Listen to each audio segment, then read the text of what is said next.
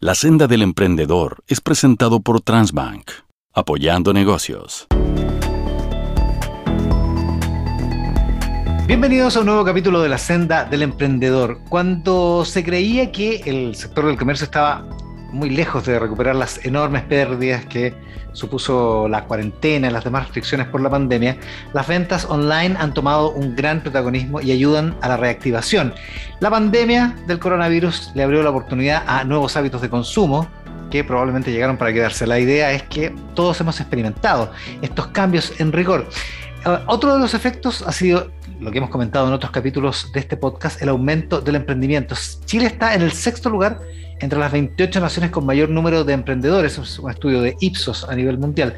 Somos un país con un gran espíritu emprendedor aparentemente, pero ¿cuáles son los principales desafíos para quienes toman este camino? En este tercer capítulo de la senda del emprendedor conocemos la experiencia y los consejos de Tomás Segarra, que hace más de 10 años se introdujo en el mundo de la moda y hoy Jacinta Tienda ya cuenta con 5 diferentes puntos de venta en el país. También nos va a acompañar Matías Tumani de The Peel Company, que en 2005 fundó su propia marca de ropa de skate, aunque esa no era, ojo, la idea original, pero ya, está, ya está establecida como una marca dedicada al skate y a sus accesorios. Tomás, Matías, muchísimas gracias por acompañarnos hoy día. Bienvenidos. Eh, gracias a ti, Iván. A ver, partamos por lo, por lo primero cómo ha sido la experiencia en torno al emprendimiento, pero desde el inicio, ¿cómo les surge, cómo les surge la idea? ¿Cuándo? ¿Cómo identificaron que había una oportunidad? Matías, ¿cómo fue en tu caso? Eh, yo creo que tuve, tuve la, la, relación con los negocios desde, desde chico. Mi, mi, familia son inmigrantes árabes, palestinos y sirios. Y ellos desde siempre partieron eh, asentándose acá en Chile con distintos negocios eh, y yo creo que siempre estuvo ese dicho y desde chico, yo partí, imagínate, con esta cuestión a los 15 años, junto con mi hermano. Eh, la idea siempre Practicando el skate, digamos, ¿no? Yo, yo mi, hermano siempre fue el que, el, el, que anduvo más, yo, yo andaba un poquitito, partimos con la marca. Eh, y a poco, de a poco, el mercado va cambiando, el mercado dinámico y uno tiene que ir como, como dándose cuenta un poco como cuáles son las necesidades que, vais teniendo. Al principio, como te digo, partimos con la marca, hoy en día tenemos cinco tiendas, eh, como que ha evolucionando mucho, hoy en día también toda, la parte de e-commerce es muy importante y, yo creo que esa es, la parte, es la parte más importante y la parte más desafiante, como, como estar constantemente eh, en, en, cambio y constantemente dándote cuenta de, del dinamismo del mercado. Esa es la parte más entretenida de ser emprendedor, como como, como el no estar estático, ¿me entendí? como que todo el rato está ahí al, a la deriva un poco de, de, lo que va pasando en el mercado y, viendo cómo va manejando un poco las riendas del asunto para pa, ir llevando este buque. Eh, Espérate, tenía, 15 años, Matías. Eh, ¿Y cuántos tenés mm. ahora? 31. Ya, o sea, ya, o sea lleváis 16, ya más, más años de lo que tenía cuando empezaste. Un ratito. Ya sí. esto, increíble. No, fabuloso. Es buena, es buena la historia. Tomás, en tu caso, ¿cómo, ¿cómo te metiste en esto? ¿Cómo surgió tu idea? Mira, la verdad, comparto con Matías que uno ya el, alma emprendedora desde niño. Eso lo noté desde un inicio en el colegio, por la universidad, etcétera. Por casualidad estudié ingeniería comercial, pero la verdad nunca, me, nunca ejercí al tiempo tuve uno que otro emprendimiento, distintos, eh, tengo un emprendimiento de, hotelería, pero en un minuto conocí a mi actual socia, que ella, amiga, ella tenía eh, un amigo en común, bueno, su hermano, y nos juntó un día y dijo, pucha, la Isa, eh, ella no puede estar acá en este minuto, está de vacaciones, bien merecidas. Tiene una marca de ropa, la fundó ella, ella la empezó hace 12 años. Y es muy buena escogiendo ropa, diseñando ropa, pero le falta el lado más estratégico, más de números, más de cómo hacer crecer una empresa. Y yo venía ya arriba de la moto con otro emprendimiento, muy motivado y siempre me gusta estar bien ocupado. Y vimos una oportunidad en ese minuto de juntarnos. Y yo le propuse, ok, juntémonos, porque ella en ese minuto llevaba seis años, trabajando sola. Eh, yendo a ferias, vendían un departamento y prácticamente era el típico emprendedor que hace todo, literalmente contador, recursos humanos, ella es como One Man Army o One Woman Army. Claro. Y muy entretenido, pero llega un punto donde deja de ser escalable. Tenéis que encontrar el, punto de inflexión de decir, ok, o me asocio, o inyecto capital, o busco más trabajadores. Y en ese momento yo le planteé como una manera muy simple, ok, juntémonos, pero para que esto dé fruto, tiene que crecer. Tenemos que escalar, tenemos que mejorar. Tú tenías un diamante bruto acá y no, lo vamos a dejar caer.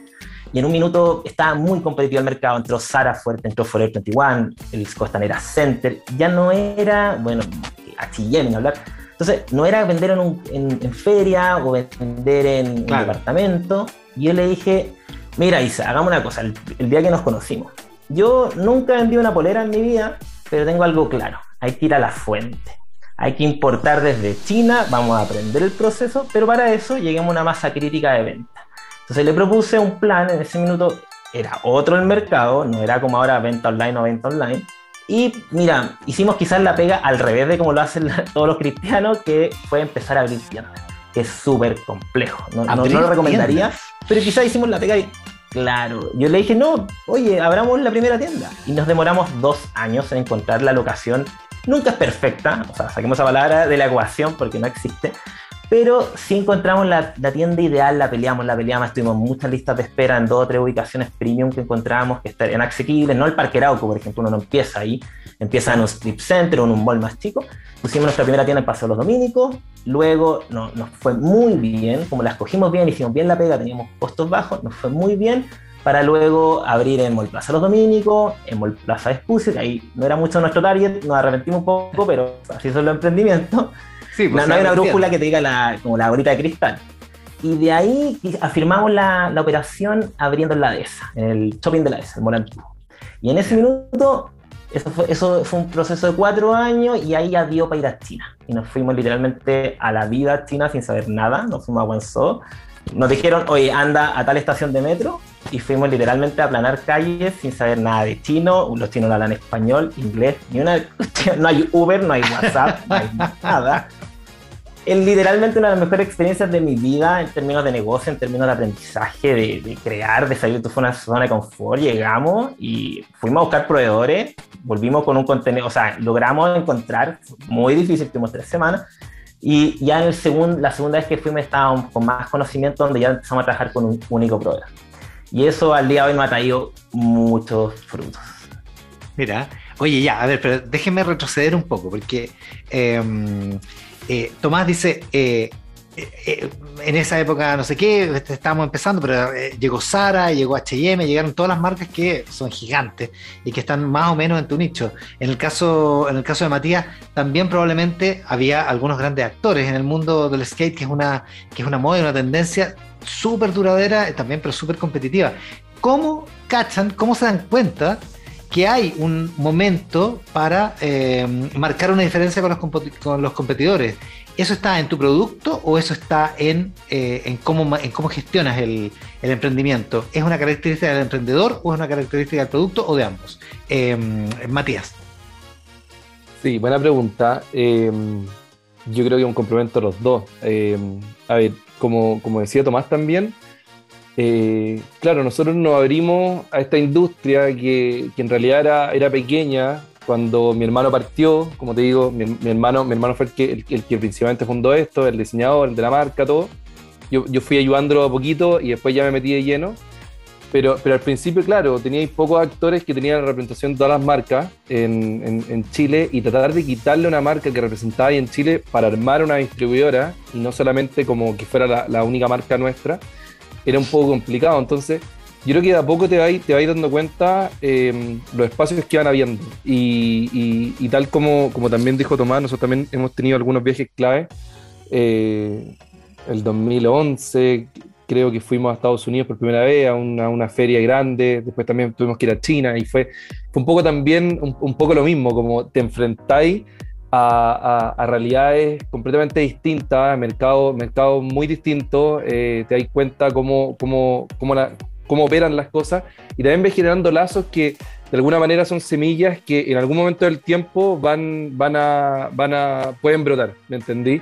Yo creo que ese tipo de cosas, esas oportunidades y esos contactos a red que a poco vaya armando, quizás todos estos años no han sido, o sea, creo que quizás lo, lo, que más me ha dado eso, es como, como esa red que en algún momento eh, se abre, ¿cachai? Son como semillitas que las vais plantando en algún momento del camino y en algún momento se abre, o sea, eh, eh, en, en, en, algunos viajes China también conocí uno de los distribuidores más grandes de, de, de skate, o sea, la distribuidora más grande, de skate eh, en, Europa, por ejemplo. Después lo fui a visitar a, cuando, estuve en Inglaterra hace, un par de años. Entonces, como que de alguna manera como que se va, se armando redes. Y, creo que también el producto también tiene que tener mucha coherencia con lo que estáis haciendo. Em, nuestro, nuestra, nuestra marca PIL, ya que es la marca que es como el caballito de batalla, la marca más importante de, de, de Wallride, que es, la, que es la distribuidora y la que tiene las tiendas, eh, es una marca que ha seguido, eh, la gran gracia que tiene es que tiene una, línea editorial muy clara. Mi hermano, como te decía, es el diseñador de la marca y, es una marca que tiene, que tiene una gran historia. Ahora vamos a lanzar un libro con la historia de estos 16 años de la marca, donde podéis ver cómo la mano un poco va siguiendo em, eh, cierta línea editorial y cierta coherencia con, a lo largo del tiempo, donde tenía una riqueza súper grande. Nosotros hemos, hemos, expuesto igual en ferias de diseño y en cosas así, porque la marca también tiene como este complemento que, que, que, va más allá del skate, ¿me entendí? Eh, entonces yo te diría, yo diría que eso, el, el, producto tiene que tener un elemento diferenciador importante, tiene que, que claramente ser, ser un elemento eh, relevante que, que, obviamente que sea apetecible por, por, por, por, el consumidor, pero a la vez también tenéis que eh, hacer bien la pega. Y, y, hacer bien la pega es lo que te digo, eh, esta constancia, las redes, todo lo que te va armando un poco como, como, como, como empresa al final.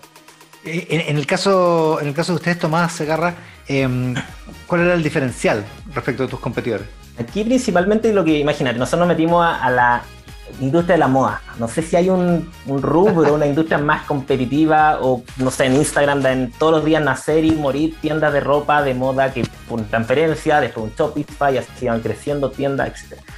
En ningún minuto, yo conocí a mi socia, no, no estaba metido en este negocio, y en ningún minuto dudé de que nos iba a ir mal o empezar a cuestionarse ese tipo de cosas porque venga Sara o venga un mall grande. No, porque yo creo mucho en la habilidad, en el alma, el emprendedores en, la, en, las garras que le podéis poner, sobre todo cuando tú empezáis y son dos personas, dos socios lo van a dar todo, tú puedes trabajar, no sé, 100 horas a la semana.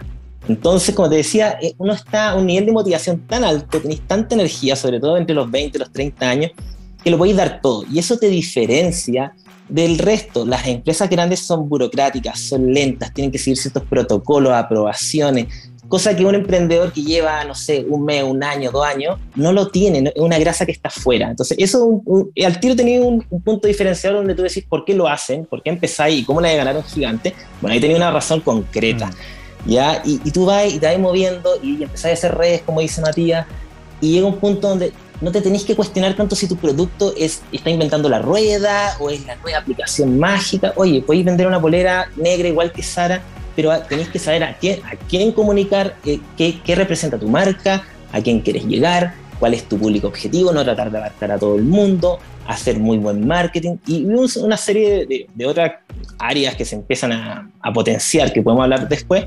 Pero mi respuesta en simple sería sí, el producto tiene que ser bueno, no podéis llegar y ponerte a vender cualquier cosa, ojalá con buenos proveedores, pero siempre te vaya a poder diferenciar de los grandes y vaya a poder hacer la pega mejor. Oye, podríamos seguir un buen rato hablando sobre sus historias porque son fascinantes, pero les quiero preguntar algunas cosas que tienen que ver con este tiempo. Em, la pandemia puso un montón de obstáculos para todas las empresas. Em, ¿Cuáles son los obstáculos que ustedes han experimentado y de qué manera se han ido adaptando? En tu caso, Matías. los principales obstáculos son qué hacemos con las tiendas físicas, primero que nada, cómo, cómo te reinventáis, cómo reinventáis la llegada al consumidor. Nosotros em, por suerte, em, habíamos abierto nuestro e-commerce el año 2011. Era nuestro, fue nuestro primer canal, canal directo como B2C al final, eh, como para llegar directamente al, consumidor final. Eh, porque como te decía, nosotros durante los primeros años que partimos siempre habíamos sido eh, distribuidores mayoristas. Entonces, ahí era como, bueno, perfecto, ahora que hacemos, nos ponemos a hacer los mejores en la parte digital y ahí bueno, se dieron un montón de cosas. Yo creo que hoy en día la, competencia en ese sentido eh, ha levantado harto los estándares de la industria. O sea, hoy en día eh, casi todos los e-commerce que, ya están bien establecidos te ofrecen despacho el mismo día eh, y también despacho gratis. Y son, son cosas que quizás antes no existían y hoy en día de alguna manera tenéis que, tenéis que hacer las cosas mejor que todos los demás para estar en la delantera. Em, también hubo mucho, mucho tema con el personal, con, con, la gente que trabajaba en la empresa. O sea, la gente tenéis que reorganizar puestos probablemente, o sea, sobre todo el, primer año, que fue el año que estuvimos más encerrados, eh, que organizar puestos porque piensa tú que para nosotros había muchos puestos que, son, que, que, no son de alguna manera eh, eh, homologables en términos digitales, entonces un vendedor no lo puede llevar para otro puesto, entonces como que, ¿qué haces con el vendedor? Entonces como que eh, bodegueros, por ejemplo, al principio. O sea, al principio, eh, imagínate tú que eh, éramos nosotros, yo, mi hermano, que íbamos a armar los pedidos de la página web los primeros, las primeras semanas. no te queda otra que, que, que bueno, adaptarte. Y en ese sentido, nosotros, bueno, hemos sido siempre buenos para meter los pies en el barro. Entonces, como que creo que esa parte también es, es clave. No, nunca, nunca mirar como desde arriba la empresa, sino que también entender todas las áreas de la empresa. O sea, eh, yo desde siempre, eh, eh, como te digo, partí desde armar los pedidos, vender, o sea, todo, todo, todo lo he sabido hacer, todo lo he hecho. y por eso también he entendido muy bien mi negocio y he entendido muy bien cómo se hace cada parte de, de, de o cada área de, mi empresa. entonces hoy en día, obviamente que, que, que, de alguna manera todas estas crisis o todas estas todos estos cambios abruptos que, que, te generan decisiones eh, estructurales de la empresa, también van de alguna manera abriendo nuevas oportunidades. Eh, hemos tenido distintas crisis bien grandes, o sea, una, una ha sido la pandemia, otra que cuando nos robaron todo también, una vez nos saquearon la bodega completa. Y, ya, han pasado, ya hemos pasado por, por, por varios momentos como hartos terremotos de alguna manera que, hoy en día eh, los vemos como oportunidades, ¿me entendí? Y, la verdad es que son oportunidades que, hay que tratar de, no, de no ahogarse, porque es, muy, es muy normal y, me pasa también, que, al principio como que te ahogáis y no veis mucho la salida, pero, pero a poco, eh, con calma, vais, viendo salida y vais viendo de qué manera poder reorganizar un poco el, el, negocio, vais viendo, como te decía, estas nuevas oportunidades que se van dando, porque siempre hay nuevas oportunidades cuando hay cambios. Y a propósito de esas nuevas oportunidades, de esos aprendizajes que menciona Matías, Tomás, eh, ¿qué, herramientas crees tú que son indispensables para este momento, para esta era digital? Ya, hoy, mira, nosotros partimos vendiendo en tiendas físicas y un poco más tarde que la mayoría de nuestros competidores nos empezamos a meter fuerte en venta online. Eso fue para el 2019. ¿Ya? Y, y, luego llegó el estallido social, después la pandemia, y si tú no estás ahí presente fuerte en canales digitales, se te iba a complicar mucho la, estructura de venta, de canales. Entonces, eso es primero, tenéis que tener un, norte claro, que tenéis que crecer en digital, eso es fundamental hoy en día en un negocio de retail. ¿ya? Eh, hay mucha demanda, es más barato vender en retail, es menos, menos riesgoso, tenéis que invertir menos lucas, entonces en ese sentido es un, es un, básico, ya, pero todo el mundo quiere vender online, eso, eso lo sabemos, o sea, cualquiera puede empezar una tienda, es muy fácil, hay, hay muy pocas barreras de entrada, se podría decir. Entonces, al haber pocas barreras de entrada hay demasiada competencia, a veces hay precios más bajos, entonces, ¿qué haces? Tenés que empezar a diferenciarte, una, potenciar tu marca, que esté alineada los valores, lo que quieres comunicar, si, tenéis pilares sustentables, si estáis teniendo un club de afiliados, si tenéis, que generar distintas estrategias de marketing a través de las redes sociales, a través de las búsquedas de Google, a través del boca a boca, a través del postventa, de la buena, del, buen trato a tu cliente, de, tratar de satisfacer las necesidades de, del mercado, que si hay algo en tendencia, algo en moda, si está lo verde, si están los despachos rápidos. Entonces, es una suma de variables, pero si querían, o sea, como consejo para los emprendedores, el pilar fundamental hay que estar en la mayor cantidad de canales digitales posibles hoy en día. Hay muchas formas de estar y no es caro. Y, ahí tenéis que empezar a hacer la pega. Ahora, la compra en digital ya a esta altura es como inevitable, ¿no, Matías? Inevitable. O sea, ¿sabes qué es lo más, lo más bonito de eso? Eh, ver cómo a veces, por ejemplo, eh, mamá eh, en la tienda. Bueno, dos cosas. Una primero, es muy bonito ver cómo hoy en día una mamá va con su hijo a comprar un skate que, que realmente hace 10, 12 años era algo muy lejano, era algo que el skate de verdad mm. eh, era un deporte que, que, no era apetecible por un padre para que su hijo era, era, era medio contracultural, digamos. Exactamente, o sea, o sea, realmente era algo que primero te dañaba, bueno, te dañaba la salud, segundo quizás estaba, relacionado con, con, vicio, pero yo creo que, yo creo que eso, ha sido principalmente como, como algo que, también eh, eh, ha, ayudado bastante. Oye, eh, esta pregunta es para los dos, ¿ah? pero quiero partir contigo, Tomás. Em, incorporar diferentes métodos de pago en, el e-commerce, pero también en, las tiendas físicas con el uso de la máquina, em, ¿cuán importante es para, para el negocio? ¿Cuán importante es que el cliente tenga todas las posibilidades de pago? Mira, súper en simple, se agradece mucho que es, uno lo da como un dado, como que debe ser así en todos los países del mundo.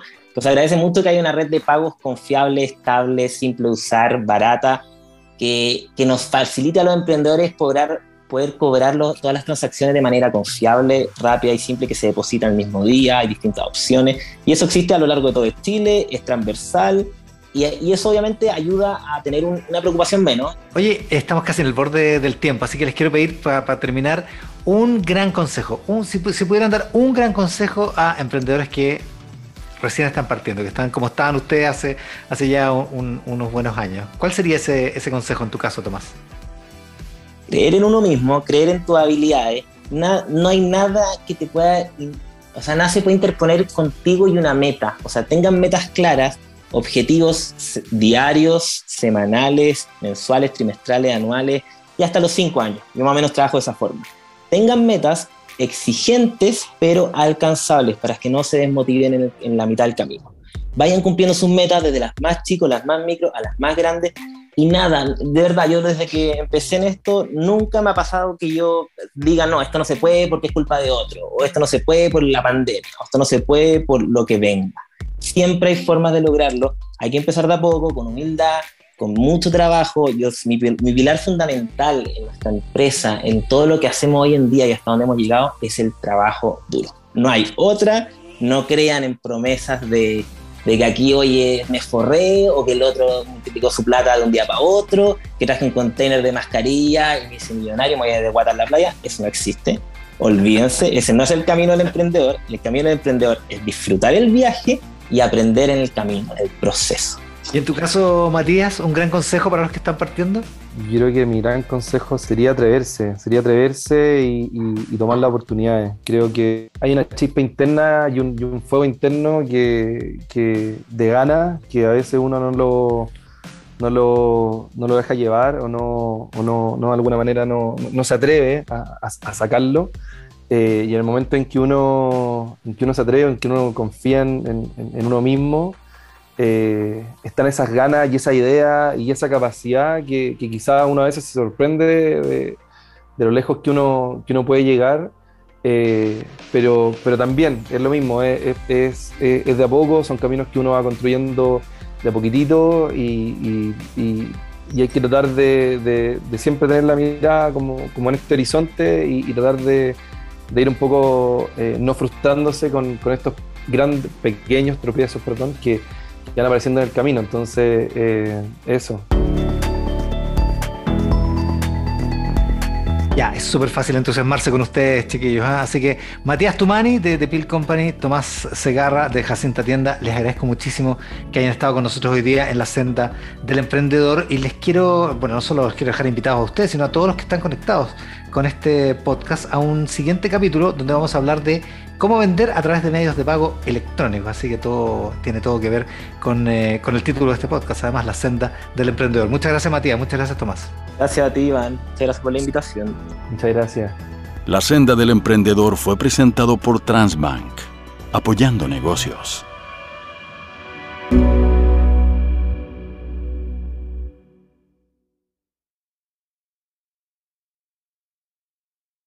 La senda del emprendedor es presentado por Transbank, apoyando negocios.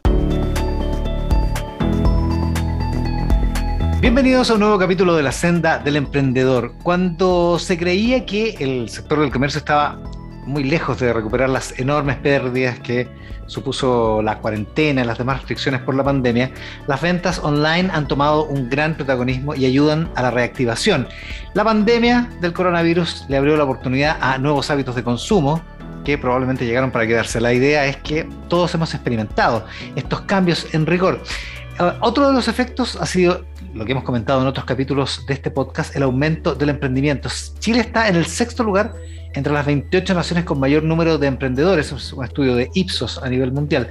Somos un país con un gran espíritu emprendedor aparentemente, pero ¿cuáles son los principales desafíos para quienes toman este camino? En este tercer capítulo de la senda del emprendedor conocemos la experiencia y los consejos de Tomás Segarra, que hace más de 10 años se introdujo en el mundo de la moda y hoy Jacinta Tienda ya cuenta con 5 diferentes puntos de venta en el país. También nos va a acompañar Matías Tumani de The Peel Company, que en 2005 fundó su propia marca de ropa de skate, aunque esa no era, ojo, la idea original, pero ya, está, ya está establecida como una marca dedicada al skate y a sus accesorios. Tomás, Matías, muchísimas gracias por acompañarnos hoy día. Bienvenidos. Eh, gracias a ti, Iván. A ver, partamos por lo, por lo primero cómo ha sido la experiencia en torno al emprendimiento, pero desde el inicio, ¿cómo les surge, cómo les surge la idea? ¿Cuándo? ¿Cómo identificaron que había una oportunidad? Matías, ¿cómo fue en tu caso?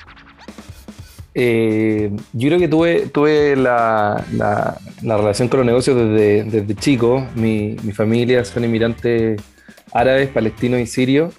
Y ellos desde siempre partieron eh, asentándose acá en Chile con distintos negocios eh, y yo creo que siempre estuvo ese dicho y desde chico, yo partí, imagínate, con esta cuestión a los 15 años, junto con mi hermano. Eh, la idea siempre Practicando el skate, digamos, ¿no? Yo, yo mi, hermano siempre fue el que, el, el, que anduvo más, yo, yo andaba un poquitito, partimos con la marca. Eh, y a poco, de a poco, el mercado va cambiando, el mercado dinámico y uno tiene que ir como, como dándose cuenta un poco como cuáles son las necesidades que, vais teniendo. Al principio, como te digo, partimos con la marca, hoy en día tenemos cinco tiendas, eh, como que ha evolucionando mucho, hoy en día también toda, la parte de e-commerce es muy importante y, yo creo que esa es, la parte, es la parte más importante y la parte más desafiante, como, como estar constantemente eh, en, en, cambio y constantemente dándote cuenta de, del dinamismo del mercado. Esa es la parte más entretenida de ser emprendedor, como como, como el no estar estático, ¿me entendí? como que todo el rato está ahí al, al, a la deriva un poco de, de, lo que va pasando en el mercado y, viendo cómo va manejando un poco las riendas del asunto para pa, ir llevando este buque. Eh, Espérate, tenía, 15 años, Matías. Eh, ¿Y cuántos tenés ahora? 31. Ya, o sea, ya, o sea lleváis 16, ya más, más años de lo que tenía cuando empezaste. Un ratito. Ya sí. esto, increíble. No, fabuloso. Es, buena, es buena la historia. Tomás, en tu caso, ¿cómo, ¿cómo te metiste en esto? ¿Cómo surgió tu idea? Mira, la verdad, comparto con Matías que uno ya el, alma emprendedora desde niño, eso lo noté desde un inicio en el colegio, por la universidad, etcétera. Por casualidad estudié ingeniería comercial, pero la verdad nunca, me, nunca ejercí al tiempo tuve uno que otro emprendimiento, distintos, eh, tengo un emprendimiento de, hotelería, pero en un minuto conocí a mi actual socia, que ella, amiga, yo tenía eh, un amigo en común, bueno, su hermano, y nos juntó un día y dijo, pucha, la Isa, eh, ella no puede estar acá en este minuto, está de vacaciones, bien merecidas. tiene una marca de ropa, la fundó ella, ella la empezó hace 12 años. Y es muy buena escogiendo ropa, diseñando ropa, pero le falta el lado más estratégico, más de números, más de cómo hacer crecer una empresa. Y yo venía ya arriba de la moto con otro emprendimiento, muy motivado y siempre me gusta estar bien ocupado. Y vimos una oportunidad en ese minuto de juntarnos. Y yo le propuse, ok, juntémonos, porque ella en ese minuto llevaba seis años, trabajando sola. Eh, yendo a ferias, vendían un departamento y prácticamente era el típico emprendedor que hace todo, literalmente contador, recursos humanos, ella es como One Man Army o One Woman Army. Claro. Y muy entretenido, pero llega un punto donde deja de ser escalable. Tenéis que encontrar el, punto de inflexión de decir, ok, o me asocio, o inyecto capital, o busco más trabajadores. Y en ese momento yo le planteé como una manera muy simple, ok, juntémonos, pero para que esto dé fruto, tiene que crecer. Tenemos que escalar, tenemos que mejorar. Tú tenías un diamante bruto acá y no, lo vamos a dejar caer. Y en un minuto estaba muy competitivo el mercado. Entró Sara fuerte, entró Forever 21, el Costanera Center. Ya no era, bueno, H&M hablar entonces, no era vender en, feria o vender en un departamento. Y yo le dije, mira Isa, hagamos una cosa, el, día que nos conocimos. Yo nunca vendí una polera en mi vida, pero tengo algo claro, hay que ir a la fuente. Hay que importar desde China, vamos a aprender el proceso, pero para eso lleguemos a una masa crítica de venta. Entonces le propuse un plan, en ese minuto era otro el mercado, no era como ahora venta online o venta online, y mira, hicimos quizás la pega al revés de como lo hacen todos los cristianos, que fue empezar a abrir tiendas. es súper complejo. No, no, lo recomendaría, pero quizás hicimos la pega y, claro, yo le dije, no, oye, abramos la primera tienda. Y nos demoramos dos años en encontrar la locación. Nunca es perfecta, o sea, saquemos esa palabra de la ecuación porque no existe, pero si encontramos la, tienda ideal, la peleamos, la peleamos, tuvimos muchas listas de espera en dos o tres ubicaciones premium que encontramos que estarían asequibles, no el Parque Arauco, por ejemplo, uno no empieza ahí, empieza en un strip center o en un mall más chico. Pusimos nuestra primera tienda en Paseo Los Dominicos, luego no, nos fue muy bien, como la escogimos bien, hicimos bien la pega, teníamos costos bajos, nos fue muy bien, para luego abrir en Mall Plaza Los Dominicos, en Mall Plaza Espucio, que ahí no era mucho nuestro target, nos arrepentimos un poco, pero así son los emprendimientos. Pues no, hay una brújula que te diga la, como la bolita de cristal. Y de ahí afirmamos la, la operación abriendo en la DESA, en el shopping de la DESA, el Morantú. Y en ese minuto, eso fue, eso fue un proceso de cuatro años y ahí ya dio para ir a China. Y nos fuimos literalmente a la vida china sin saber nada, nos fuimos a Guangzhou. Nos dijeron, oye, anda a tal estación de metro y fuimos literalmente a aplanar calles sin saber nada de chino. Los chinos no hablan español, inglés, ni una. No hay Uber, no hay WhatsApp, no hay nada es literalmente una de las mejores experiencias de mi vida en términos de negocio, en términos de aprendizaje, de, crear, de salir de tu zona de confort. Llegamos y fuimos a buscar proveedores, volvimos con un contenido, o sea, logramos encontrar, muy difícil, tuvimos tres semanas, y ya en el segundo, la segunda vez que fuimos estábamos con más conocimiento, donde ya empezamos a trabajar con un único proveedor. Y eso al día de hoy me ha traído muchos frutos. Mira, oye, ya, a ver, pero déjeme retroceder un poco, porque... Em, eh, Tomás dice, eh, eh, en esa época no sé qué, este, estábamos empezando, pero llegó Sara, llegó HM, llegaron todas las marcas que son gigantes y que están más o menos en tu nicho. En el caso, en el caso de Matías, también probablemente había algunos grandes actores en el mundo del skate, que es una, que es una moda y una tendencia súper duradera, también, pero súper competitiva. ¿Cómo cachan, cómo se dan cuenta que hay un momento para eh, marcar una diferencia con los, competidores. ¿Eso está en tu producto o eso está en, eh, cómo, gestionas el, emprendimiento? ¿Es una característica del emprendedor o es una característica del producto o de ambos? Em, Matías. Sí, buena pregunta. Yo creo que un complemento a los dos. Em, a ver, como, como decía Tomás también, eh, claro, nosotros nos abrimos a esta industria que, en realidad era, era, pequeña cuando mi hermano partió, como te digo, mi, hermano, mi hermano fue el que, el, que principalmente fundó esto, el diseñador, el de la marca, todo. Yo, yo fui ayudándolo a poquito y después ya me metí de lleno. Pero, pero al principio, claro, teníais pocos actores que tenían representación de todas las marcas en, Chile y tratar de quitarle una marca que representaba en Chile para armar una distribuidora y no solamente como que fuera la, la única marca nuestra era un poco complicado. Entonces, yo creo que de a poco te vais, te dando cuenta eh, los espacios que van habiendo. Y, y, tal como, como también dijo Tomás, nosotros también hemos tenido algunos viajes clave. Eh, el 2011 creo que fuimos a Estados Unidos por primera vez a una, una, feria grande, después también tuvimos que ir a China y fue, fue un poco también, un, un poco lo mismo, como te enfrentáis a, realidades completamente distintas, mercados mercado muy distintos, eh, te das cuenta cómo, cómo, cómo, cómo, operan las cosas y también ves generando lazos que de alguna manera son semillas que en algún momento del tiempo van, van, a, van a, pueden brotar, ¿me entendí? Yo creo que ese tipo de cosas, esas oportunidades y esos contactos a red que a poco vaya armando, quizás todos estos años no han sido, o sea, creo que quizás lo, lo, que más me ha dado eso, es como, como esa red que en algún momento eh, se abre, ¿cachai? Son como semillitas que las vais plantando en algún momento del camino y en algún momento se abre, o sea, eh, eh, en, en, algunos viajes China también conocí uno de los distribuidores más grandes de, de, skate, o sea, la distribuidora más grande de skate en, en, Europa, por ejemplo, después los fui a visitar a cuando, estuve en Inglaterra hace, un par de años. Entonces, como que de alguna manera como que se va, se armando redes. Y, creo que también el producto también tiene que tener mucha coherencia con lo que estáis haciendo. Em, nuestro, nuestra, nuestra marca PIL, ya que es la marca que es como el caballito de batalla, la marca más importante de, de, de Wallride, que es, la, que es la distribuidora y la que tiene las tiendas, eh, es una marca que ha seguido, eh, la gran gracia que tiene es que tiene una, línea editorial muy clara. Mi hermano, como te decía, es el diseñador de la marca y, es una marca que tiene, que tiene una gran historia. Ahora vamos a lanzar un libro con la historia de estos 16 años de la marca, donde podéis ver cómo la mano un poco va siguiendo eh, cierta línea editorial. eh, y cierta coherencia con, a lo largo del tiempo, donde tenía una riqueza súper grande. Nosotros hemos, hemos, expuesto igual en ferias de diseño y en cosas así, porque la marca también tiene como este complemento que, que, que, va más allá del skate, ¿me entendí?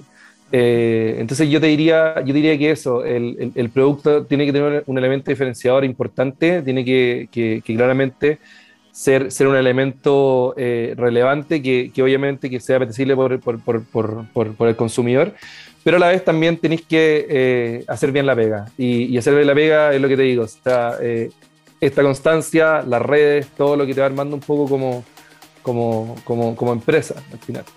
En, en, el caso, en el caso de ustedes, Tomás Segarra, eh, ¿cuál era el diferencial respecto de tus competidores? Aquí principalmente lo que imaginar, nosotros nos metimos a, a la industria de la moda. No sé si hay un, un rubro, una industria más competitiva o, no sé, en Instagram en todos los días nacer y morir tiendas de ropa de moda que por transferencia, después un Shopify, así van creciendo tiendas, etc.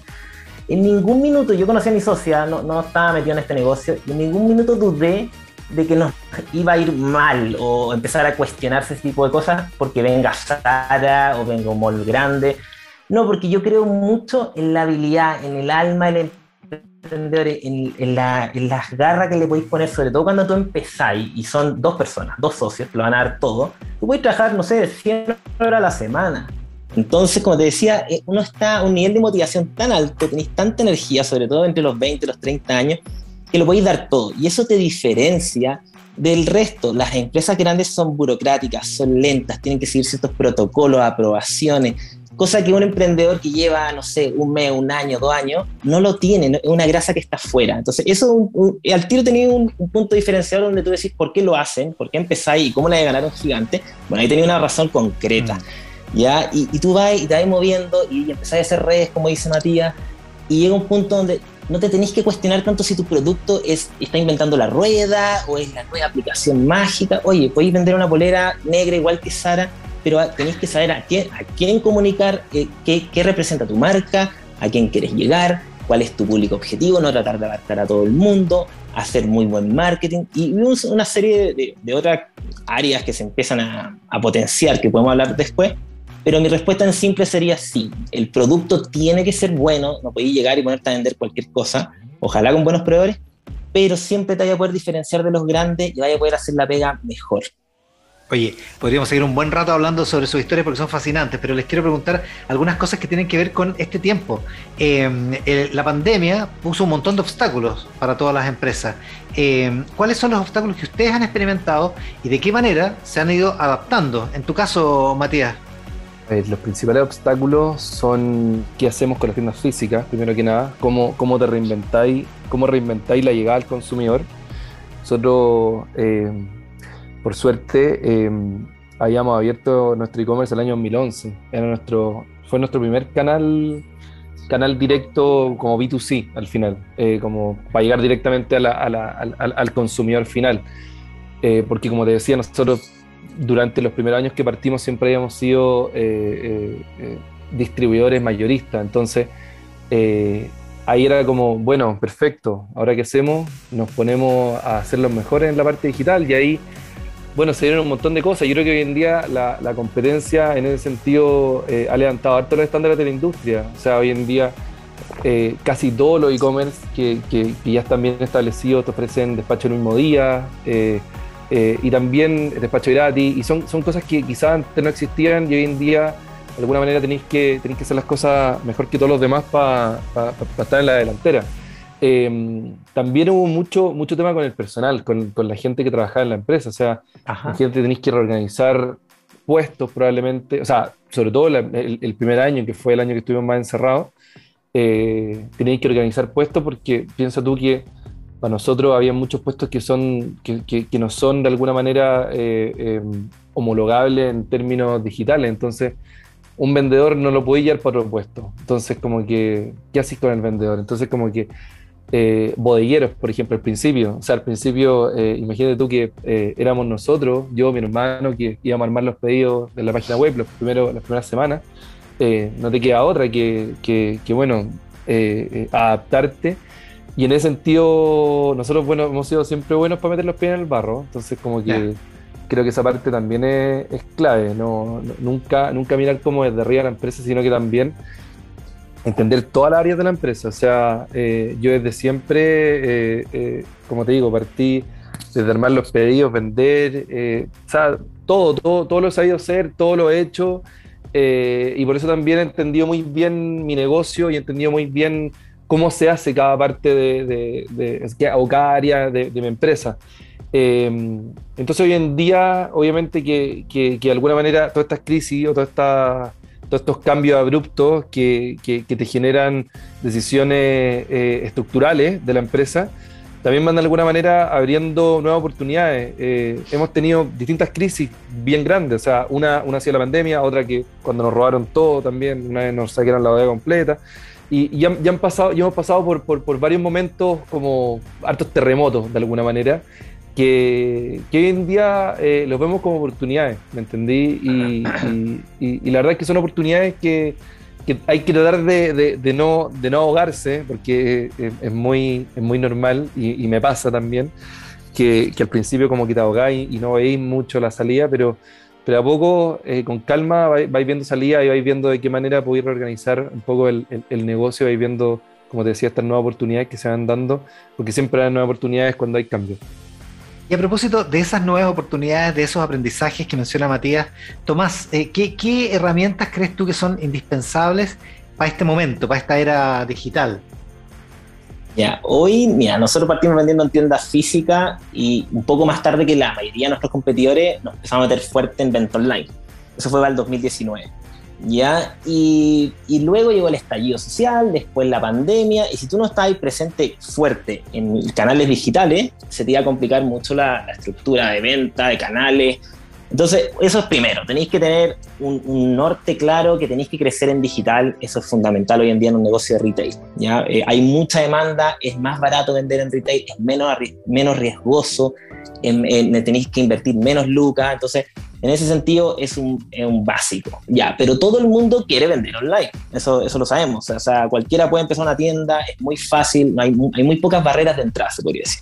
Entonces, al haber pocas barreras de entrada hay demasiada competencia, a veces hay precios más bajos, entonces, ¿qué haces? Tenés que empezar a diferenciarte, una, potenciar tu marca, que esté alineada los valores, lo que quieres comunicar, si, tenéis pilares sustentables, si estáis teniendo un club de afiliados, si tenéis, que generar distintas estrategias de marketing a través de las redes sociales, a través de las búsquedas de Google, a través del boca a boca, a través del postventa, de la buena, del, buen trato a tu cliente, de, de, tratar de satisfacer las necesidades del mercado, que si hay algo en tendencia, algo en moda, si está lo verde, si están los despachos rápidos. Entonces, es una suma de variables, pero si querían, o sea, como consejo para los emprendedores, el pilar fundamental hay que estar en la mayor cantidad de canales digitales posibles hoy en día. Hay muchas formas de estar y no es caro.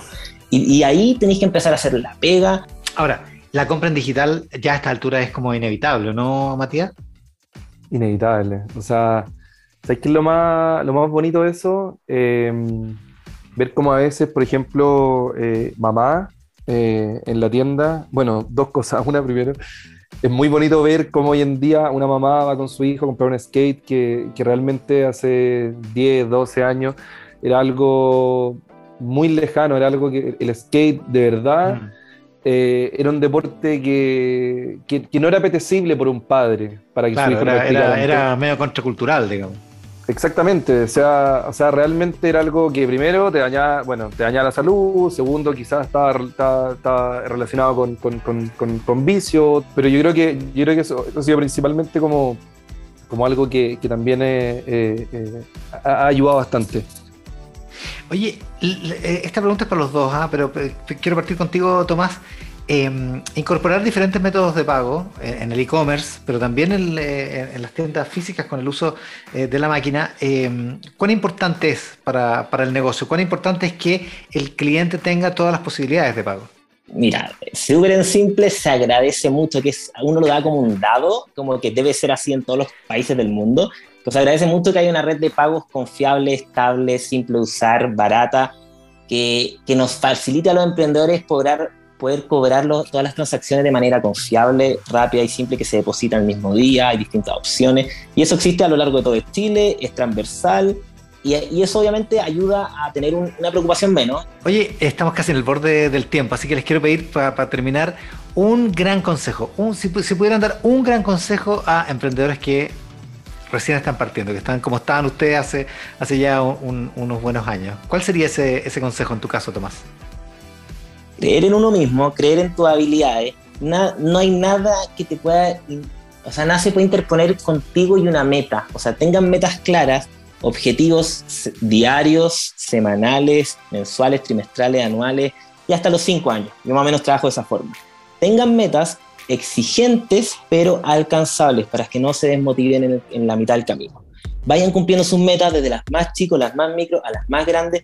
Y nada, de verdad, yo desde que empecé en esto, nunca me ha pasado que yo diga, no, esto no se puede porque es culpa de otro, o esto no se puede por la pandemia, o esto no se puede por lo que venga siempre hay formas de lograrlo. Hay que empezar de a poco, con humildad, con mucho trabajo. Yo, mi, pilar fundamental en nuestra empresa, en todo lo que hacemos hoy en día y hasta donde hemos llegado, es el trabajo duro. No hay otra.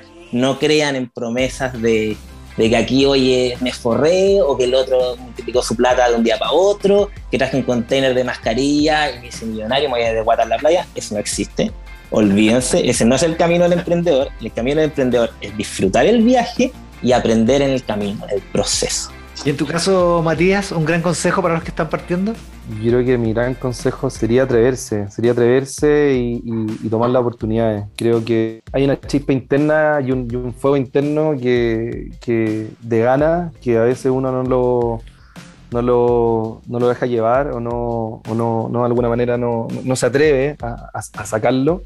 Eh, y en el momento en que uno, en que uno se atreve, en que uno confía en, uno mismo, eh, están esas ganas y esa idea y esa capacidad que, quizás uno a veces se sorprende de, lo lejos que uno, que uno puede llegar, eh, pero, pero también es lo mismo, es, es, es, de a poco, son caminos que uno va construyendo de a poquitito y, y, hay que tratar de, de, siempre tener la mirada como, como en este horizonte y tratar de de ir un poco eh, no frustrándose con, con, estos grandes, pequeños tropiezos, perdón, que, que van apareciendo en el camino. Entonces, eh, eso. Ya, es súper fácil entusiasmarse con ustedes, chiquillos. ¿ah? Así que Matías Tumani de The Pill Company, Tomás Segarra de Jacinta Tienda, les agradezco muchísimo que hayan estado con nosotros hoy día en la senda del emprendedor y les quiero, bueno, no solo los quiero dejar invitados a ustedes, sino a todos los que están conectados con este podcast a un siguiente capítulo donde vamos a hablar de cómo vender a través de medios de pago electrónicos. Así que todo tiene todo que ver con, eh, con el título de este podcast, además la senda del emprendedor. Muchas gracias Matías, muchas gracias Tomás. Gracias a ti Iván, muchas gracias por la invitación. Muchas gracias. La senda del emprendedor fue presentado por Transbank, apoyando negocios.